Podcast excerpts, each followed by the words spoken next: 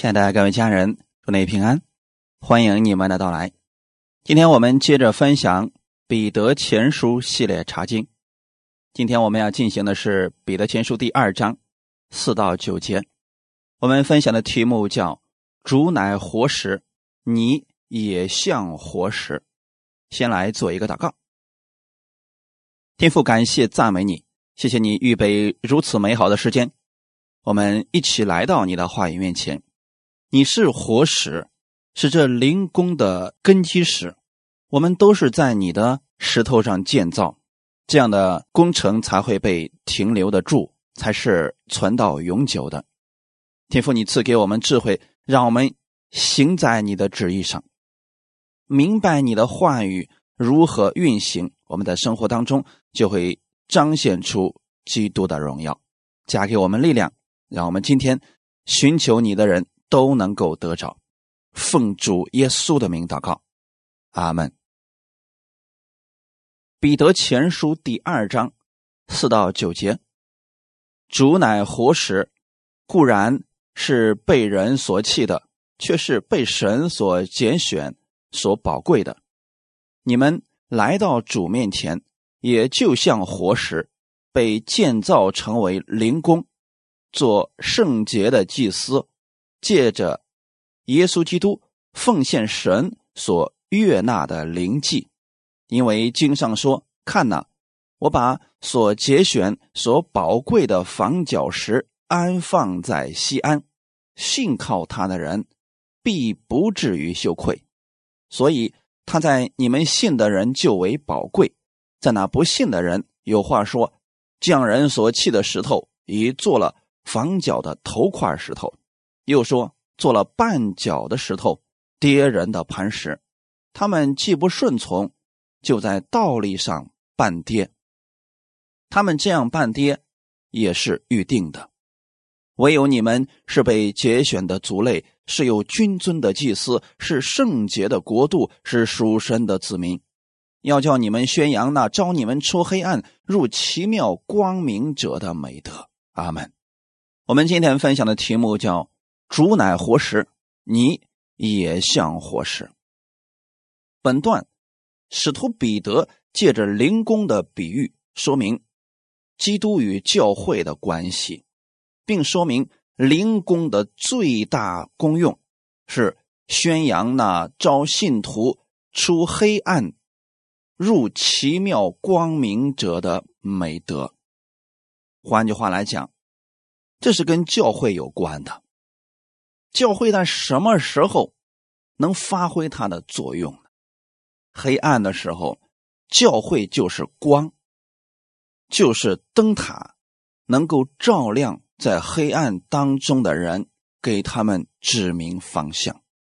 遇到末世的时候，这个世界将会出现很多混乱的东西，但教会是从神而来的灵兽，是要带给这个世界。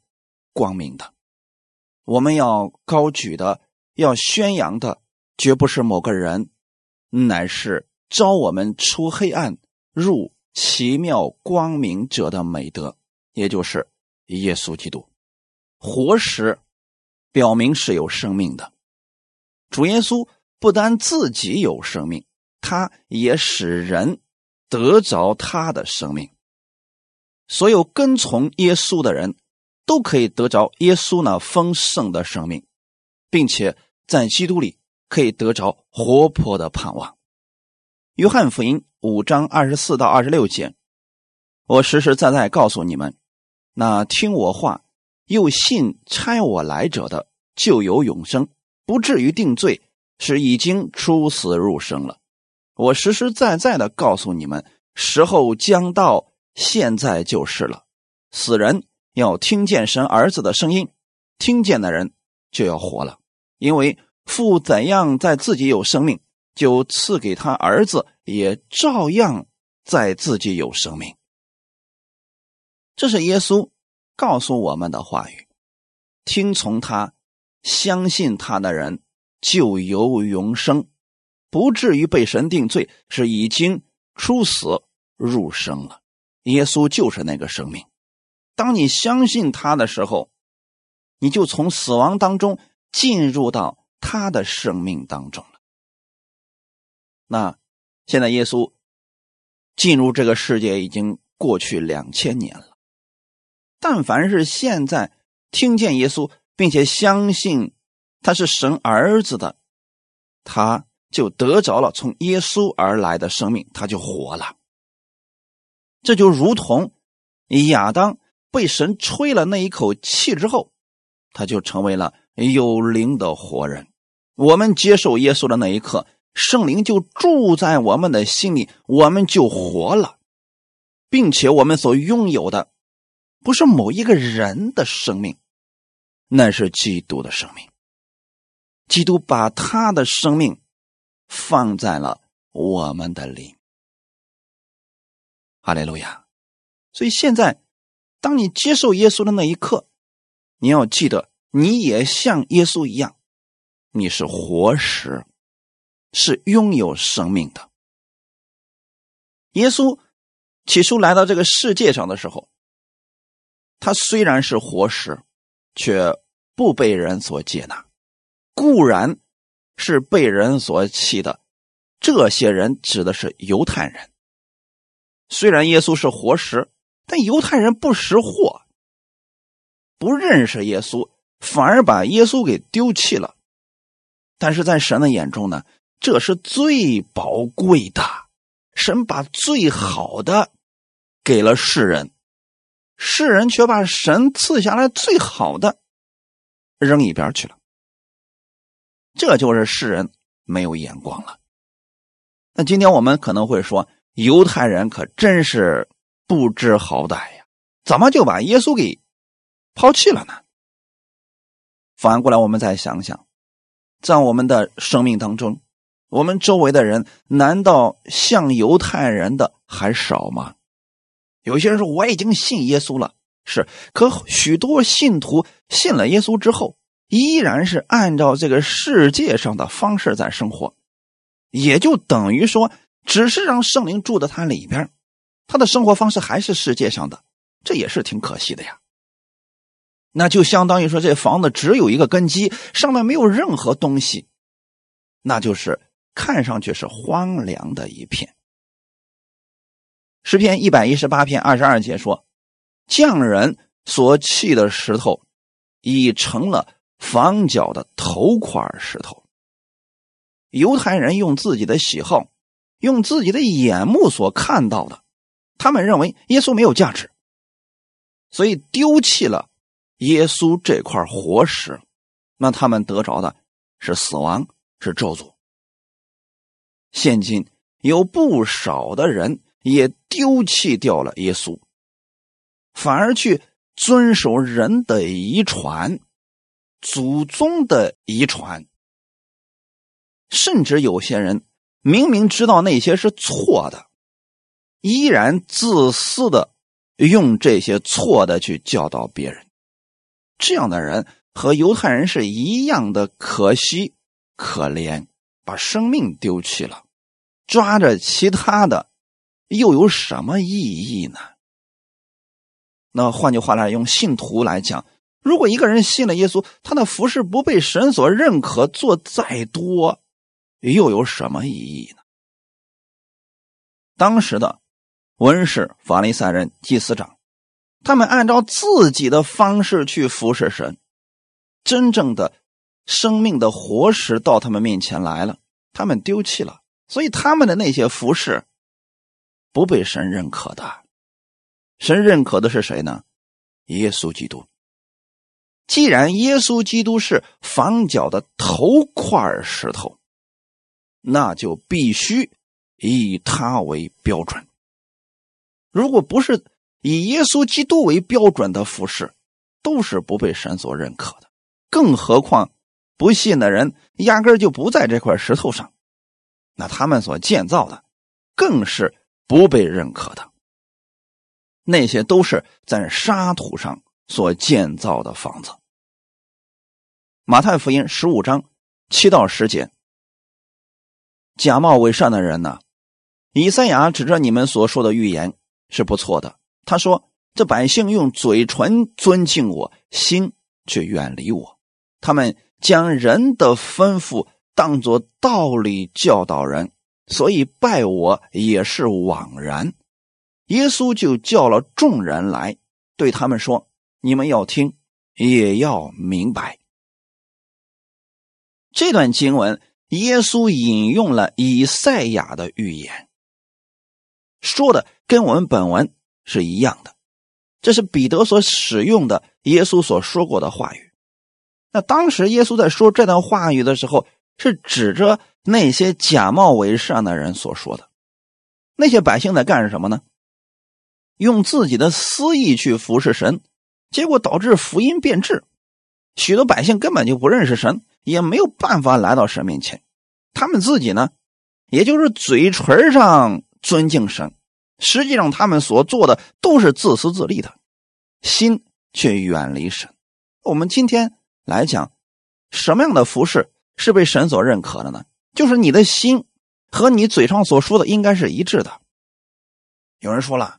那我们能怎么能够分辨出来呢？很简单，你看果子就知道了。看他到底想教导什么？他高举的是他自己，还高举的是耶稣。他所做的这个事情是在荣耀耶稣，还是为了自己？这是很容易能够分辨出来的。这个结果是不会骗人的。那当时的假冒伪善的文士和法利赛人，他们将人的吩咐当作道理教导人，似乎看起来他们也在盖房子。他们也在建造，但是却是用人的吩咐。回过头来看一看，在我们周围有多少人今天一直持守的是某一个牧师所说的什么话语？那过去大家都这么认为的，用这样的吩咐当做道理去教导人。那么神如何认可这样的事情呢？神说：“拜我也是枉然。”用私意的敬敬拜，私意的崇拜，神不认可的。因此，耶稣对门徒们说：“就当时有很多人来到他面前，耶稣对这些人说：‘你们要听，也要明白。我愿意弟兄姊妹，你们要听，也要明白，就是要有分辨力，你得知道哪些是正确的。’”哪些是错误的？对于不符合圣经的，别去跟随了，那对你来说没有任何的益处。活石是指耶稣基督，他是有生命的，所以他带给别人的也是生命。除此之外，其他的就不是活石了。犹太人手里也拿着石头，可是他们用那个石头干什么呢？定罪别人，攻击别人，打死别人。你可不要学犹太人啊，常常拿着石头去打别人。如果你参与的施工也是这样的，请远离吧。为什么呢？因为你跟随什么样的老师，你就学成什么样子的。阿门。因为那样的事工呢，对你无益处，对别人也没有益处，神也不会纪念。我们要做神所喜悦的事情，像耶稣一样，给别人带去生命，像活石一样去建造别人，这才能给别人带来真正的更新和改变。这个世界上根本不缺定罪攻击人的施工。到处都是，但是极为缺乏能造就别人、成就别人的施工。耶稣是造就别人、成就别人，牺牲了自己，这样的事工在这个世界上才是被人所尊敬的。彼得前书二章五节：“你们来到主面前，也就像活石。”被建造成为灵宫，做圣洁的祭司，借着耶稣基督奉献神所悦纳的灵祭。我们来到主面前，也就像活石，意思是你是基督的门徒，你不是某个人的门徒，你应该像基督一样，给别人带去生命，给别人带去造就。阿门。那如果你是跟随了某一个人，即便他是错的，你也跟随了，你就会像他一样，对不对？你比如说那个时候呢，尼鲁是暴君，惨无人道，听从他的人也是这样。那当时跟从尼鲁的那些人，他不管这群基督徒是不是真的犯错了。因为尼鲁发命令了，所以他们就开始残杀、迫害这些基督徒。我们通过这些事情可以看到，这世界上有很多的人也在教导门徒，但是这些门徒学出来呢，就跟他的师傅们就一样了，对不对？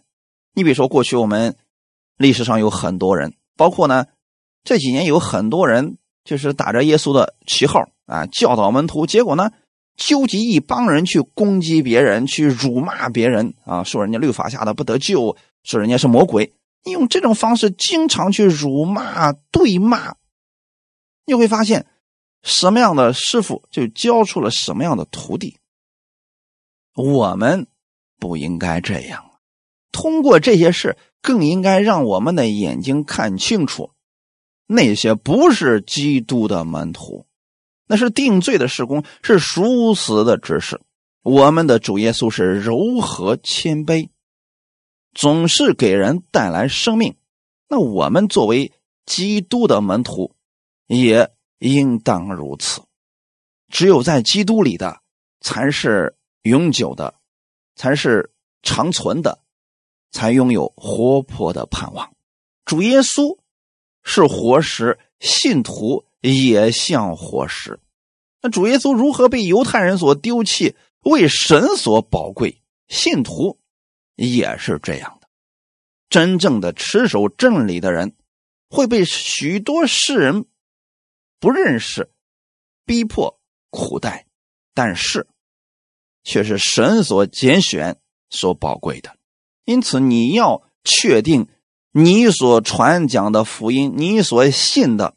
是符合圣经的，不要管周围的人如何评价你，他们的评价和论断代表不了什么。你只要知道你所信的是谁，你所持守的是从谁而来的，这就足够了。阿门。彼得将主耶稣在世的时候的遭遇，告诉了当时正在患难当中的信徒，告诉这些。受逼迫的信徒们，你们不要灰心，因为主耶稣在世的时候也被人逼迫，但是他却是神所宝贵、所认可的。你们今天没有错，你们信主，你们也是活石。所以不要看周围这个环境多么的糟糕，你知道你所做的是神所许可的，请不要放弃。阿门。如果我们所做的事情人都说好，结果神不认可，那做那个事情浪费时间和生命，你得着的不过是人的称赞而已呀。当年的文士法利赛人，他们就是想得人的称赞，结果他们得着了，在神那里什么都没有。那今天你到底想要什么样的称赞呢？是从神而来的呢，还是只是从人那里得着了呢？在这个世界上，想得人的称赞，到处都是人们可以勾心斗角，可以用谎言欺骗，很多种方式啊。可你要选哪条路呢？我建议弟兄姊妹选择属神的道路，被神认可的才是存到永久的。如果仅仅只是被人所认可，却不符合神的旨意，在神那里是不认可的。所以，这是我们信徒最大的安慰。在此，彼得给我们一个十分全新的观念，就是主耶稣是活石，信徒也是活石，并且我们需要这样把生命给更多的人，把耶稣基督的救赎之功告诉给更多的人，把生命给人。就算有逼迫，就算有患难。我们也不放弃。我们要与这一块房角石耶稣基督连接起来，这才能够被建造成为灵宫，成为神荣耀的居所。被建造成灵宫，这里提到的是建造，因为当时彼得主要面对的还是信徒，那信徒受逼迫了。现在我们如何建造他们的生命呢？所以建造是表明生命改变、生命更新，首要的就是为神所用。我们今天信主了，我们的首要目的就是要为神所用，这样的建造才是被神所永久纪念的。我们要建造什么呢？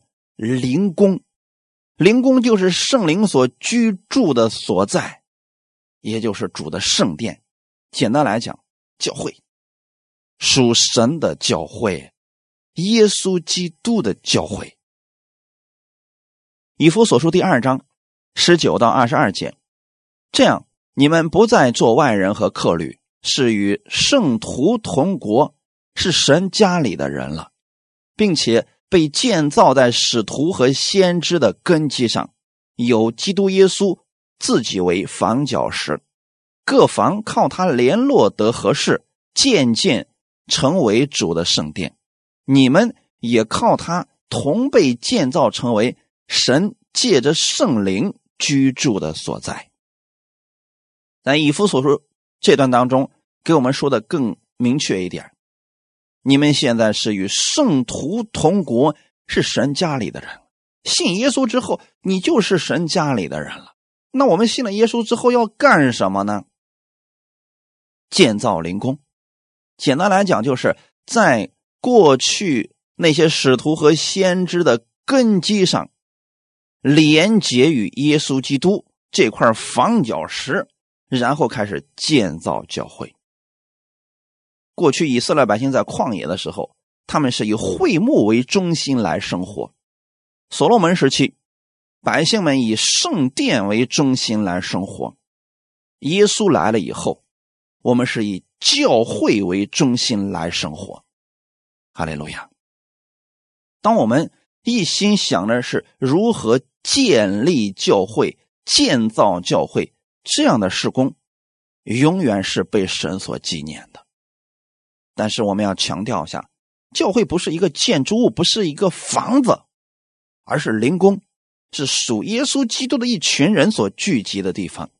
哪怕有三两个人，我们用神的话语喂养他们、浇灌他们、扶持他们，这就是在建造主的圣殿。你这样的事工，就是被神所认可的，圣灵也会在那里居住，会帮助你。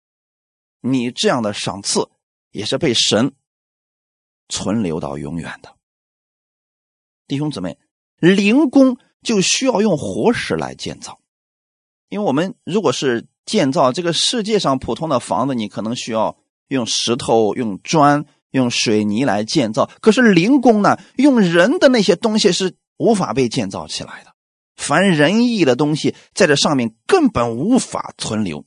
耶稣是房角石，他是活石。所有房子的材料也应当是活石。我们只有如此，才能被神所纪念，才会在遇到任何风浪的时候，这房子依然屹立不倒。所以本节当中提到一个关键词，叫建造。建造。不是说把一堆材料堆在一块儿。今天有很多人说了，我也想建造一个教会啊，所以他拉了几个人弄成一堆儿，然后呢，大家一块看一个大屏幕，看个视频，他就称为这是教会的。不，这不是啊，这就相当于说，你说我要盖房子，结果你拉了一堆建房子的材料，把他们堆到一块儿去，你说，哎，我的房子建成了，这个不是啊，你需要把这些材料。连接起来，让他们发挥作用，才能够挡风遮雨啊！如果我们仅仅把一群人弄到一块儿去，结果这些人离心离德，互相攻击，心都想不到一块儿去。那个不是房子，那仅仅是一堆材料而已。神也不可能承认这就是灵宫。那怎么样才算是建造教会呢？用神的话语去喂养他们，让信徒们在真道上更多的认识耶稣，让他们产生爱心和信心。都与耶稣连接在一起，这才是神所要的灵宫，神所喜悦的教会。阿门。这间教会一定是高举耶稣基督，凡事连于耶稣基督。若是在一堆人当中，人人都想着自己自私自利，想着怎么样在教会里边扬名立万啊，得到一点好处，赚更多的钱，这不是教会。一群人而已。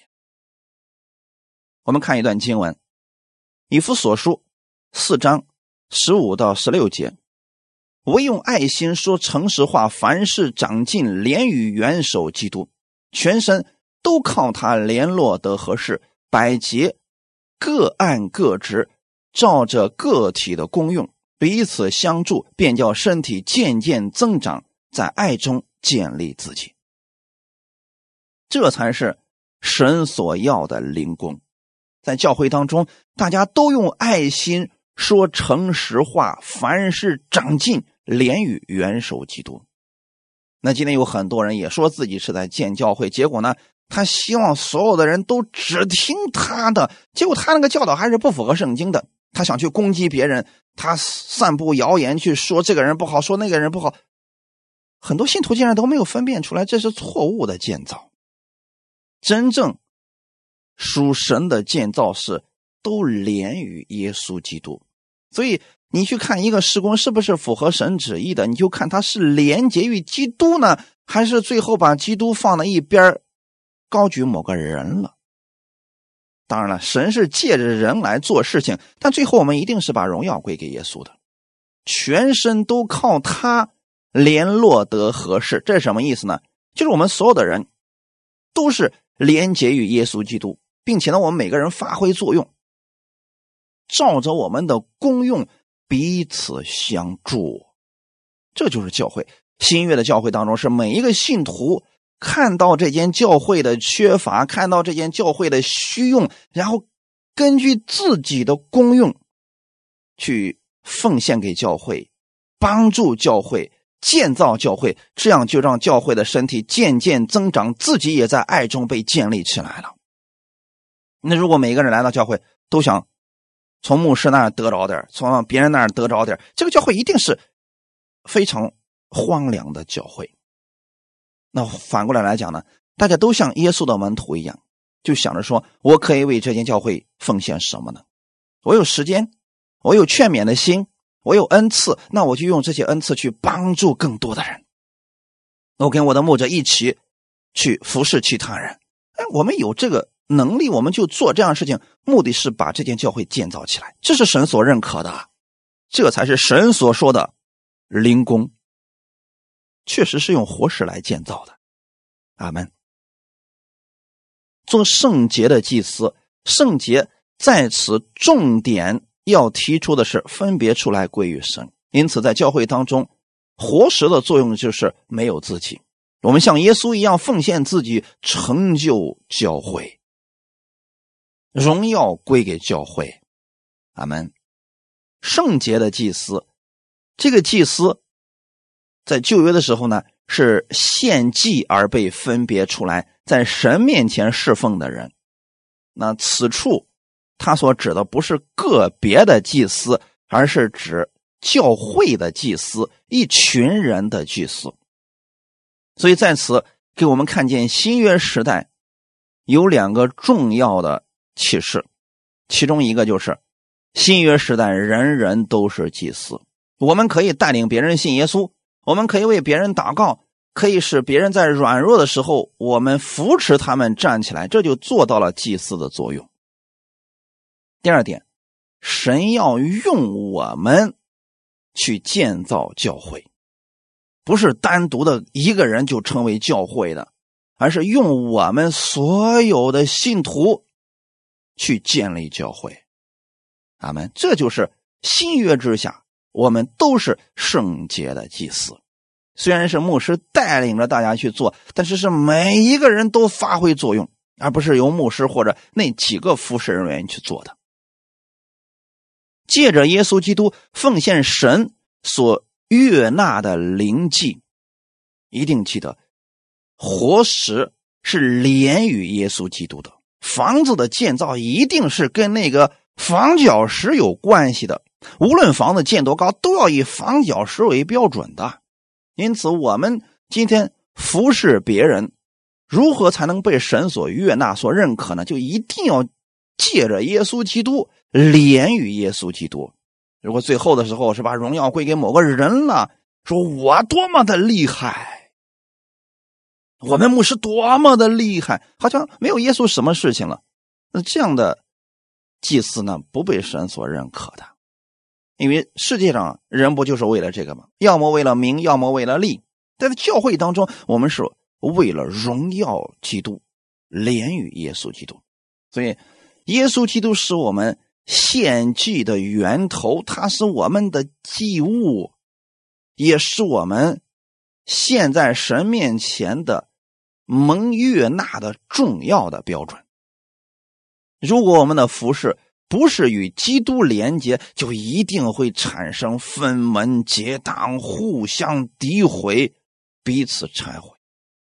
那如果真的外界的逼迫来了，教会竟是这样的凌乱，你如何能够站立得住啊？那样的祭不是神所喜悦的。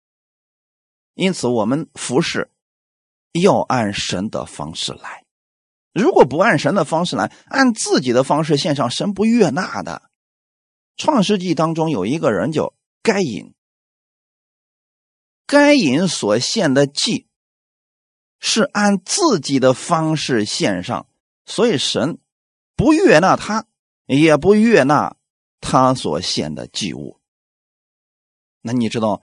用这样的一种方式去看我们周围的人，有多少人的服饰根本就是在白忙碌，神不认可的。因为很多人是高举了自己，他要扩张自己的地盘否定别人、打击别人、毁谤别人。那这样的事你觉得神会认可吗？只有我们借着耶稣基督所献上的灵祭，就是把。荣耀归给天父，把荣耀归给耶稣，这样的祭才是神所悦纳的。我们既然服侍神，我们就要坐在神的旨意上。简单来讲，不是为了自己，乃是为了基督。在这里提到这件事情，暗指当时可能有些信徒的一些服饰，并不蒙神的悦纳。他们只是凭着己意在做服饰而已，如同起初的扫罗逼迫信徒，还觉得自己是在为神做工。直到后来，他真正认识了耶稣，按基督的方式服侍，他后面的服饰才被神所纪念。这里的灵祭不是指牛羊。乃是属灵的祭物，主要是指心灵和诚实的敬拜和服侍。我们的心才是神所看重的呀。一个人去做服侍的时候，他的动机他自己一定是清楚的，对不对，弟兄姊妹？我们去服侍别人，我们是为了让人夸奖我们呢，还是真的我们是坐在神面前，无论这个人能否把。感谢归给我，我都愿意献上，这就是被神所悦纳的。那如果作为一个服侍人员，他没有意识到这一点，他所献上的不一定是神所悦纳的灵祭。我是希望我们顺序收听的人，我们都能知道这一点。那就是我们去服侍别人的时候，去安慰别人的时候，即便没有达到我们想要的那个结果，你也不要灰心，只要你是。为了荣耀主去做的神都会纪念。很多人做服饰呢，实际就是特别在意那个服饰的人他的反应。有人说：“哎呀，你这么一说，我心里可得安慰了，还真好啊。”他心里面挺高兴的。如果你的服侍别人说啊，你说的是啥？我不我不爱听你的，你走开。哎，他就受伤了。其实无论是哪种结果，你都应该感谢神，因为你已经做了你该做的。只要你是按照神的方式去做的，神是会纪念的。耶稣去传道的时候，那些文士、法利赛人，还有当时很多人不接纳耶稣，毁谤耶稣，辱骂耶稣。可耶稣的这个服饰的功效，依然是被天父所认可的。再到后来的时候，耶稣被犹太人整个丢弃、抛弃，神还是认可他的。我们的灵迹都是借着耶稣现在天父面前的。阿门。因此说，只要你确定你的服饰是符合圣经的，这就够了。神认可才是最重要的，因为你本身就从事的是服侍神的事情，你不是在这个世界上做事情啊。如果是你在这个世界上做其他的事情，那你确实是需要看人的眼色，投其所好，让人多夸奖你。哎呀，真棒，真好，哈。真有才华，但主里边不需要这样的。我们是按照神的方式来做，这就是灵迹，主要是心灵和诚实。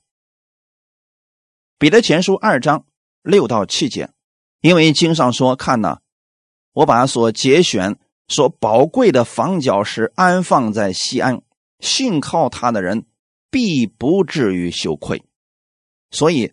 他在你们信的人就为宝贵，在那不信的人有话说：匠人所弃的石头，已做了房角的头块石头。为什么彼得在这一段经文当中反复的提到这样的一块石头呢？耶稣是灵宫的房角石，之后所有的服饰和建造。都必须以耶稣基督为标准，这样建造的房子才不会倾斜，不会倒塌。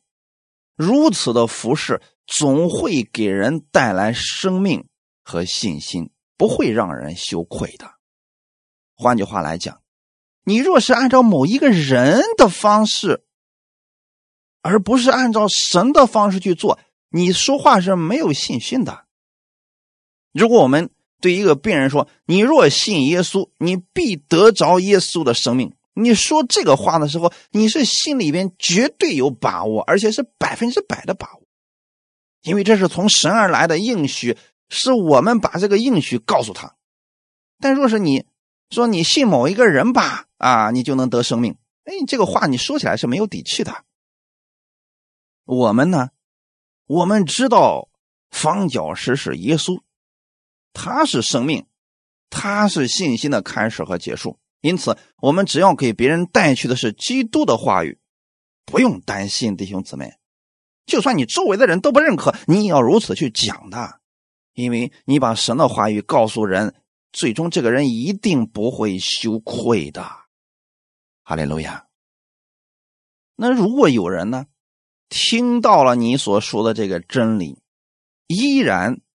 不相信耶稣，那么他最终的结局就是在这个道上跌倒了。这个跌倒不是你让他跌倒，是他最终放弃了自己的生命。阿门。如果有人建造灵宫，离开了这块房角石，这房子也能够建起来。你比如说，有些人。建造教会按照集团化的运作，用这种权术啊，勾心斗角，在背后拉拢别人，用这种方式，好像这个教会也能建起来，也能够表面上看起来红红火火的。但是神不认可呀。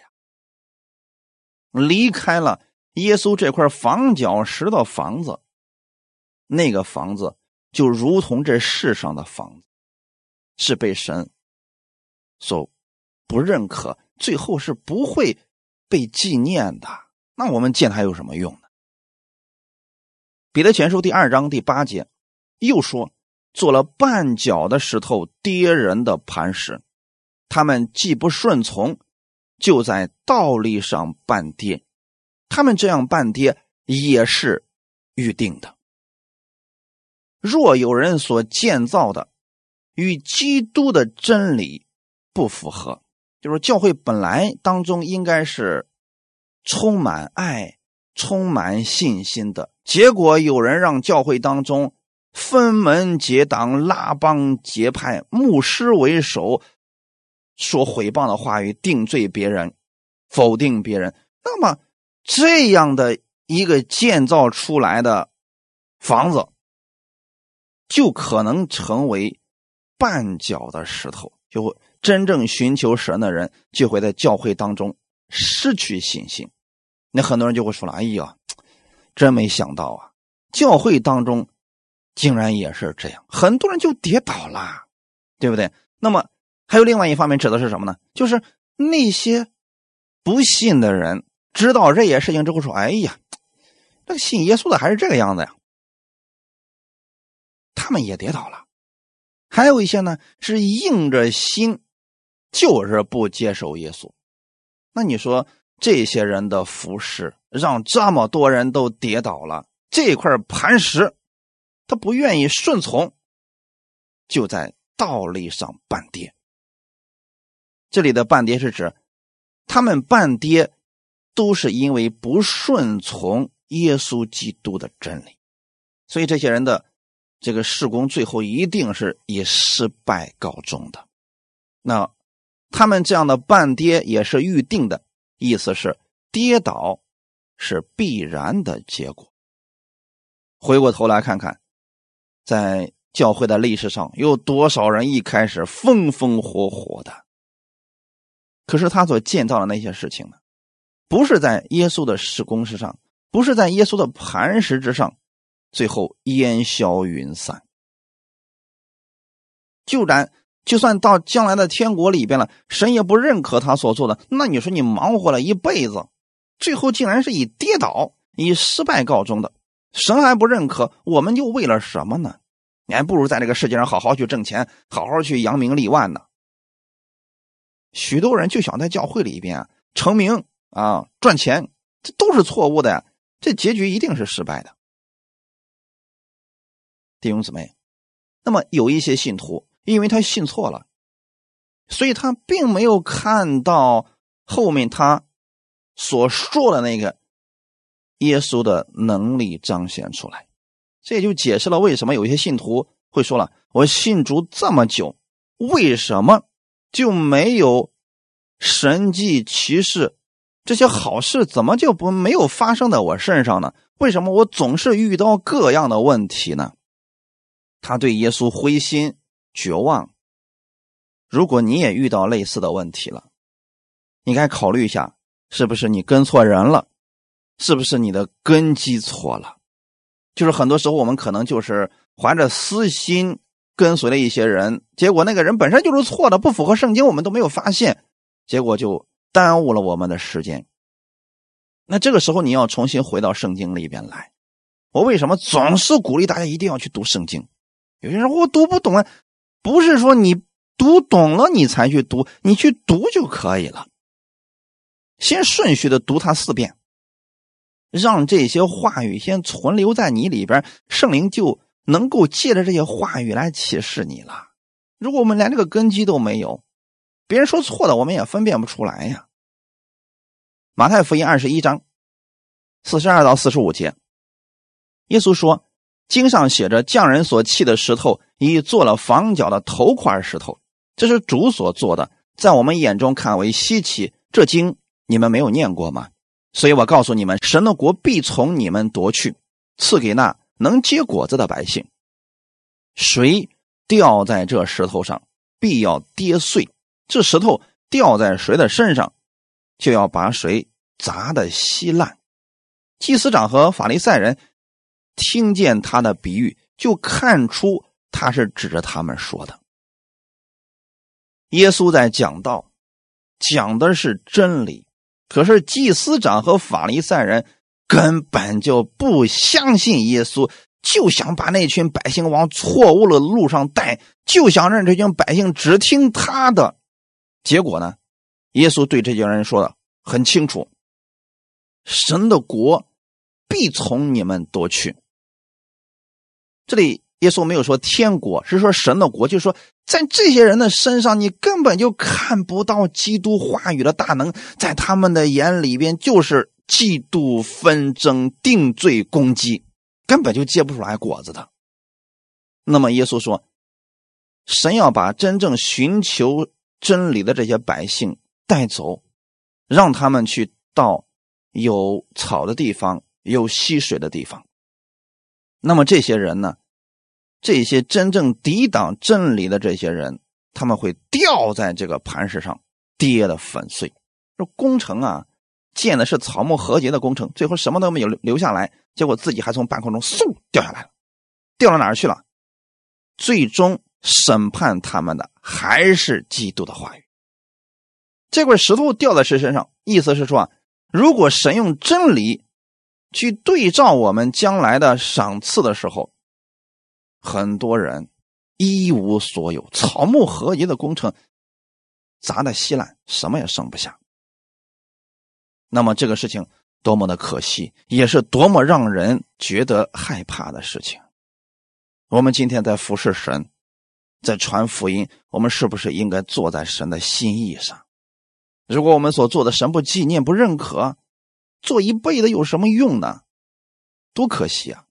看第九节，《彼得前书》第二章九节：“唯有你们是被节选的族类。”是有君尊的祭司，是圣洁的国度，是属神的子民，要叫你们宣扬那招你们出黑暗入奇妙光明者的美德。唯有这里面很清楚的将教会的地位与第八节那些只为自己以及那些不信者的人分别出来，表示以下的尊荣和地位唯有。信主的人才能够得着。虽然信徒在这个世界上不被很多人所重视，但是神却是赐给你尊荣的。神赐给你的又是什么呢？第一，你是被节选的族类。族类是表示一大群人啊，他跟其他人不一样，所以弟兄姊妹，教会一定不是一个人，是一群人的聚集。信徒乃是一个族类。我们被称为被节选的族类，就是你知道你是被节选的，那么他也是。那这种情况下，我们是互为肢体的，不应该互相攻击的。所以你看到有一些人，有些牧者去攻击别人，那么他一定是领受的有问题的。错了，我们可以指出别人的错误，但是你要你要说别人的全是错的，只有你是正确的，这就是异端的标志了。所以大家一定要小心啊，这个是非常明确明确的啊。我们是节选的族类。那意思是谁都离不开谁。咱们。神节选我们是有特殊的目的和用意的。神节选我们干什么呢？约翰福音十五章十六节告诉我们，神节选我们是要我们去结果子。结果子是什么意思呢？去把基督的美好告诉给世人，告诉给那些软弱的人。那我们在信徒之间呢，彼此安慰，彼此鼓励，彼此扶持啊。所以节选的人跟世人是不一样的。阿门。第二个是有君尊的祭司，君尊的祭司呢，主要指的是有君王一样的尊荣的祭司。你记得，你不是一般人。阿门。你身上有君王的尊荣，那是耶稣基督把他的尊荣给你了。你是这样的祭司，跟旧约的祭司还不一样呢。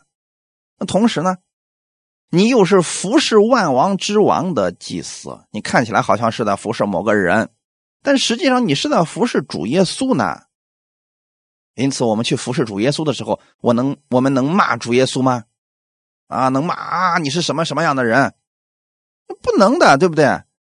因为他就是耶稣基督用。保险所赎买回来的，那这样的情况之下，我们就知道了，肢体之间我们应该互相的帮助，彼此的连续，彼此的相爱，所以应该重视我们的地位。当你去骂弟兄的时候，你实际上也是在骂你自己，因为你否定了自己的地位，否定了自己从神而来的尊荣。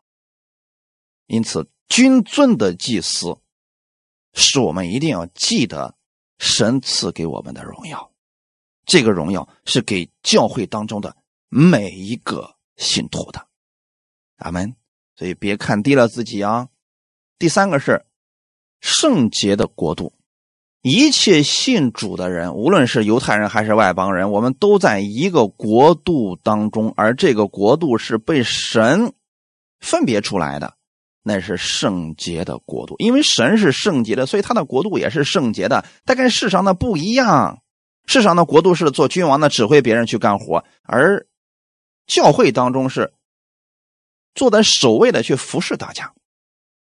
那么，你像仆人一样去服侍大家的时候，你去骂人，你怎么能够算是服侍服侍人呢？对不对？真正的你要知道你是王子，像耶稣一样的尊荣的时候，你去服侍别人，我们就心甘乐意啦。这就是圣洁的国度了，感谢主。国度它代表的是权力的范围。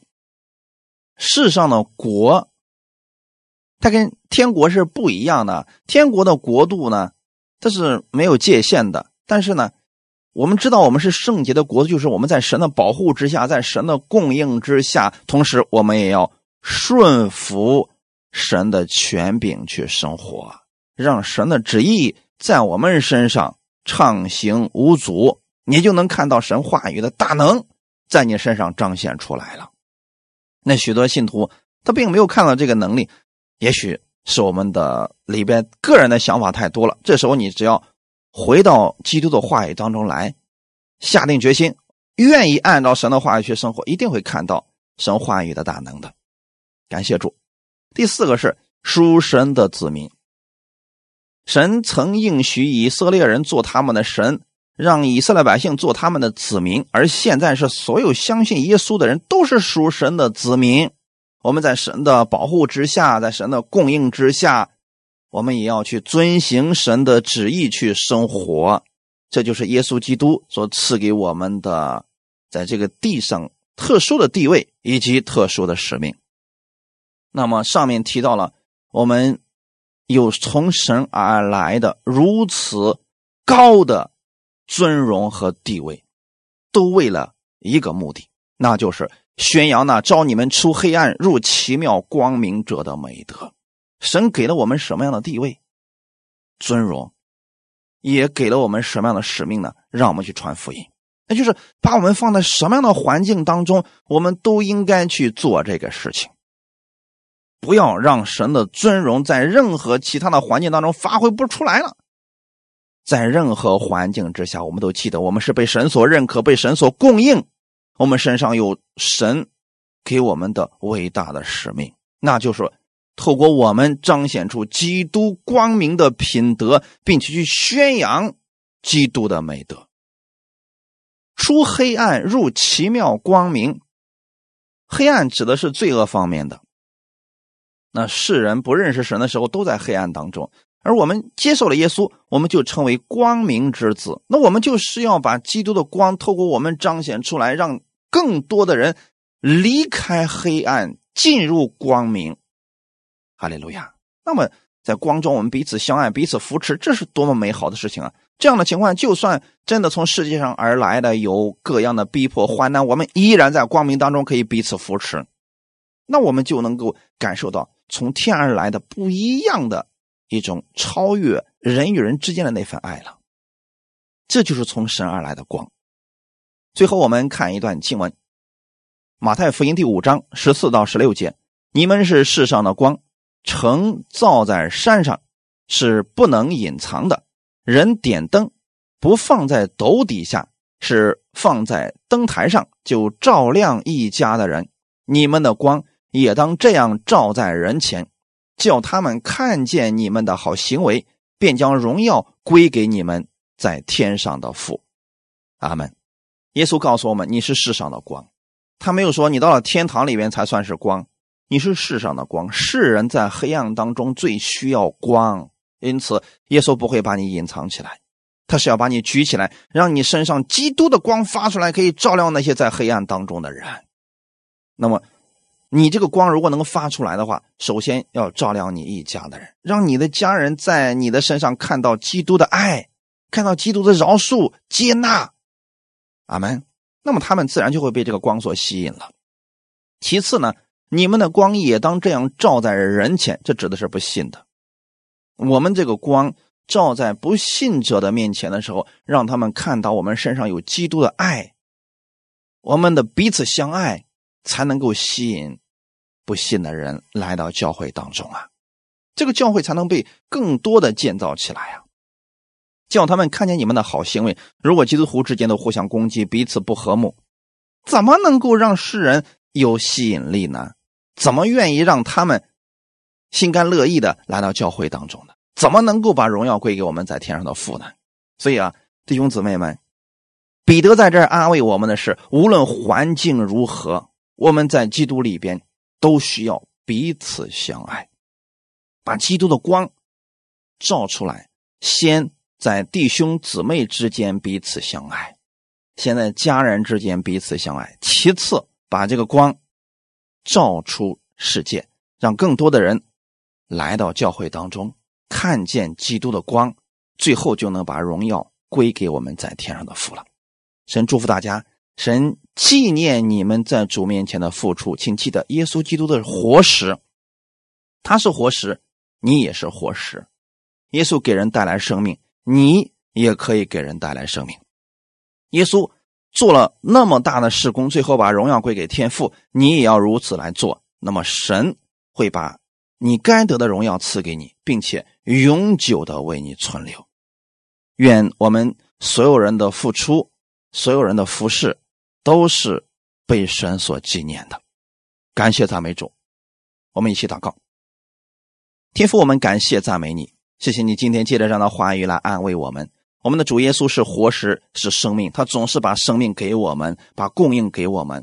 今天我们也是活石，我们像耶稣一样，我们是基督的门徒，我们从耶稣那儿领受他的生命，我们用主所赐给我们的恩赐能力去建造教会，建造灵宫。我相信我是圣洁的祭司，我借着耶稣基督在主面前的奉献是神所悦纳的。我相信我以耶稣基督为。房角石为标准去建造的时候，这工程能造就我自己，也能够造就听我的人。感谢主，请赐给我这样一颗持续扶持的心，让我时刻把眼目放在耶稣的身上，把荣耀归给我们在天的父。感谢赞美主，一切荣耀都归给你。奉主耶稣的名祷告，阿门。